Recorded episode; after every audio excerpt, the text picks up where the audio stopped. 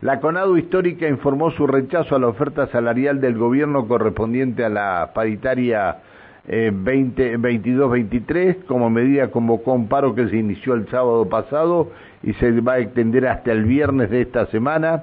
El plenario local de la, eh, local, local de la CONADU a pedido de la Asamblea de Chipoleti se plegará la medida de fuerza nacional a partir de hoy. Vamos a hablar de, del tema con Silvia Bruyud, secretaria adjunta de ADUN. Hola Silvia, buen día, ¿cómo le va? Hola Pancho, buen día, ¿cómo estás? Bien, muy, bien, gracias a Dios. Este, empezando una, una nueva semana, aunque esté un poquito este, pesadita y todo lo demás, está, estamos bien.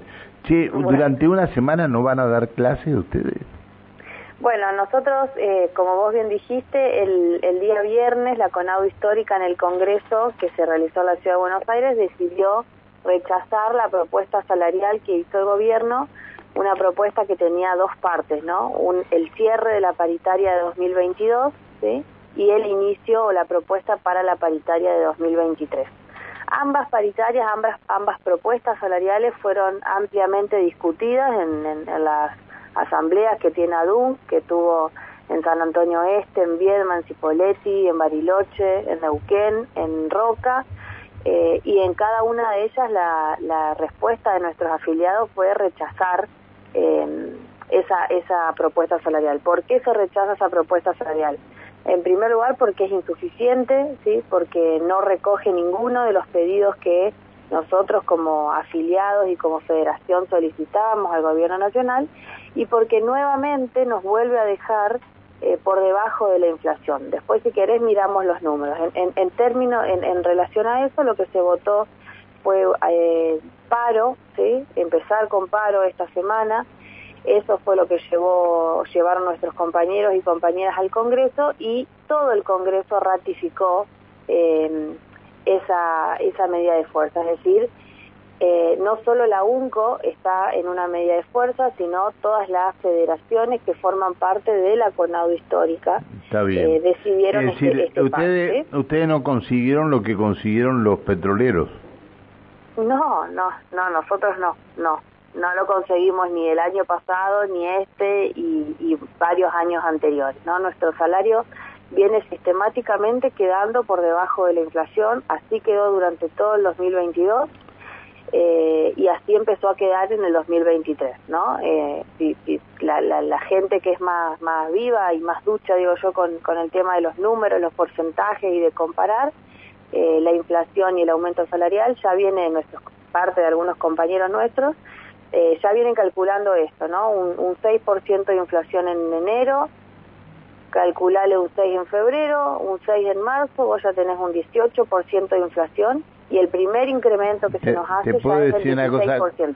¿Cuánto decís para marzo? ¿La inflación de marzo cuánto? Ponele que sea 6.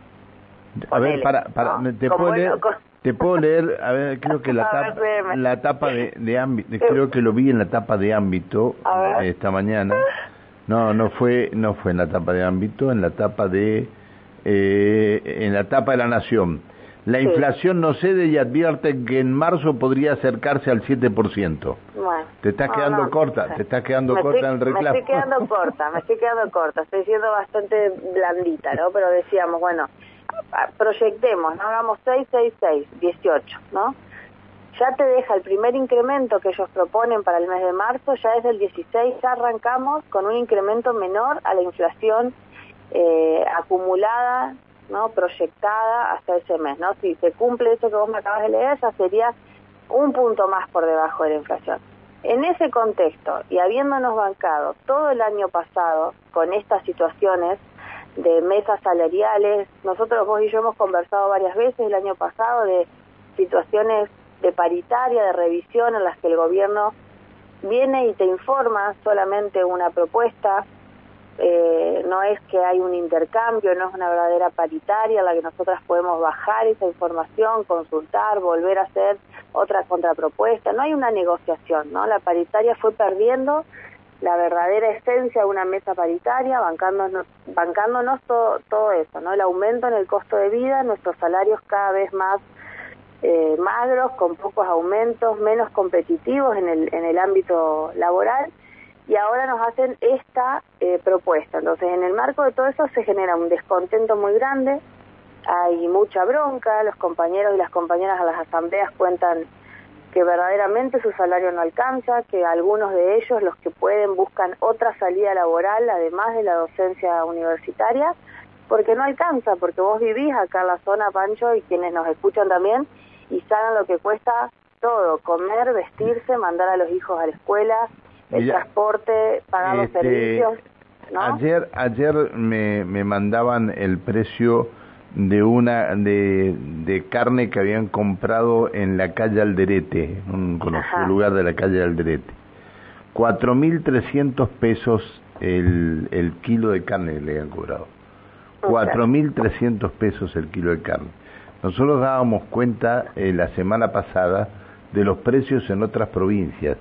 Yo creo que acá los gobiernos tienen que comenzar a trabajar. Yo sé que hay un compromiso muy grande con los dueños de los feedlot y, y los y los empresarios ganaderos de, del sur de la provincia, pero hay que comenzar a trabajar. No no no podemos tener una barrera que nos mantenga tan aislados de todo el resto del país.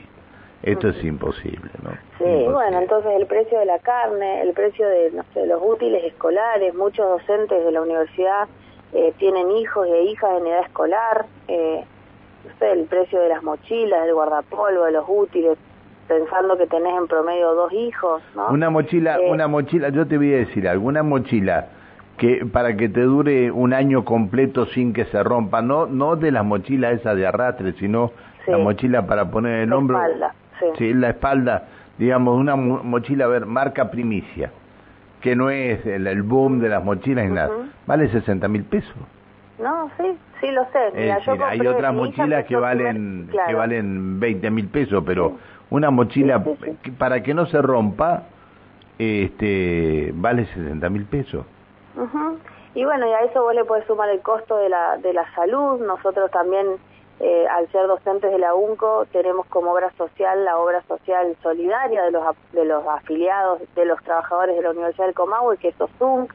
Nosotros también siempre solicitamos un, aporte extraordinario del gobierno a las obras sociales, que al tener tan magros nuestros incrementos salariales, así de magros son los aportes que, nuestro, que nosotros como afiliados a la obra social hacemos y la obra social hace malabares entre esos aportes y los convenios con los colegios médicos, con las prótesis, con, con todas esas cuestiones que ellos deben resolver, lo cual va implicando, por ejemplo, que algunos convenios se caigan, entonces hay cobertura de salud que nosotros no tenemos y que tenemos que pagar de nuestro bolsillo, después se nos reintegra, ¿sí?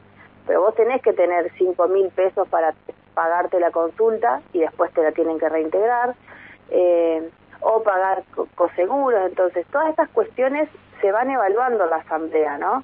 Eh, y, los compañeros de la compañía se cuentan que no les alcanza la plata, que, que, no llegás, no es que como antes llegabas al 25, 27 y bueno, eso, pasa con eso pasa con todos los trabajadores igual. Pasa con muchos trabajadores y es cierto, es una situación crítica y muy muy muy difícil eh, para todos los trabajadores, no digo que solo nosotros. No, no, no, no, es para todos igual. Silvia, te tengo que agradecer que nos hayas atendido, bueno, que, que haya un entendimiento. Lo digo por, por la cantidad de chicos que vienen del interior a estudiar en la universidad y que los padres se encuentran con que consiguieron un alquiler que lo dividen entre cuatro, que mide que meten en un, prácticamente en un monoambiente, bueno, eh, para todos estos a ver si se puede llegar a un acuerdo y solucionar el problema, porque si no... Bueno, a todos ellos les decimos, estamos a, eh, una semana de paro, el 16, este jueves 16 nosotros reevaluamos la medida, a ver si seguimos o no, cómo seguimos, si es que seguimos.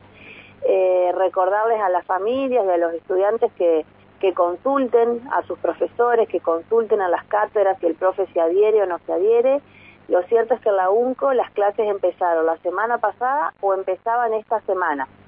Entonces, eh, hay paro efectivamente, hay un no total de actividades, pero también hay compañeros y compañeras docentes que también, porque son muy comprometidos con la docencia y, mucha mucha gente lo hace y lo hicimos durante toda la pandemia, eh, se acercan al aula, les informan a los estudiantes la situación a la que nos encontramos, reorganizan algunas actividades son muy pocos los estudiantes y las estudiantes que se quedan eh, sin ninguna información que, que, no van a nada absolutamente de clase, ¿no? Está bien. Eh, está bien. Bueno. Así que bueno, que consulten antes de ir, sí, a ver si el profe o la profe se adhiere, se adhiere al par. Gracias por atendernos, Silvia. Bueno, Pancho, gracias a vos. hablar contigo. Que siga bien. Bueno, igualmente. Buen estés bien, buen día. Buen día. Silvia Bruyul, la secretaria adjunta de la Asociación Docente de la Universidad Nacional del Comahue. Paro en el inicio del ciclo lectivo, una semana de paro. Una semana de paro.